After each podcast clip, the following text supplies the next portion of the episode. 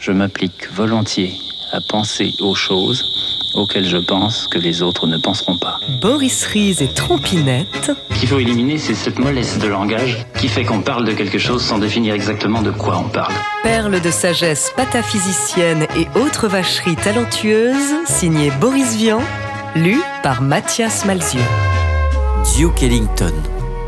Il y a une telle différence d'envergure entre Duke Ellington et tous les autres musiciens de jazz, sans exception, on se demande pourquoi on parle des autres.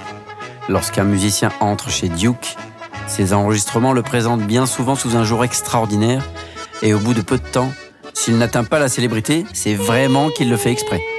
Aussi, on est amené à se demander si le fait de jouer chez Duke développe les qualités intrinsèques du monsieur, ou si l'orchestre de Duke ne doit pas ses qualités qu'au fait que Duke s'assimile les vertus particulières de chacun des hommes qu'il emploie.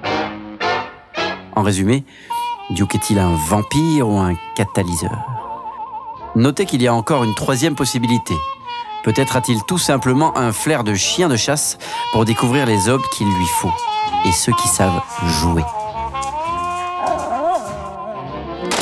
Boris Vian, Jazz Hot, février 1949.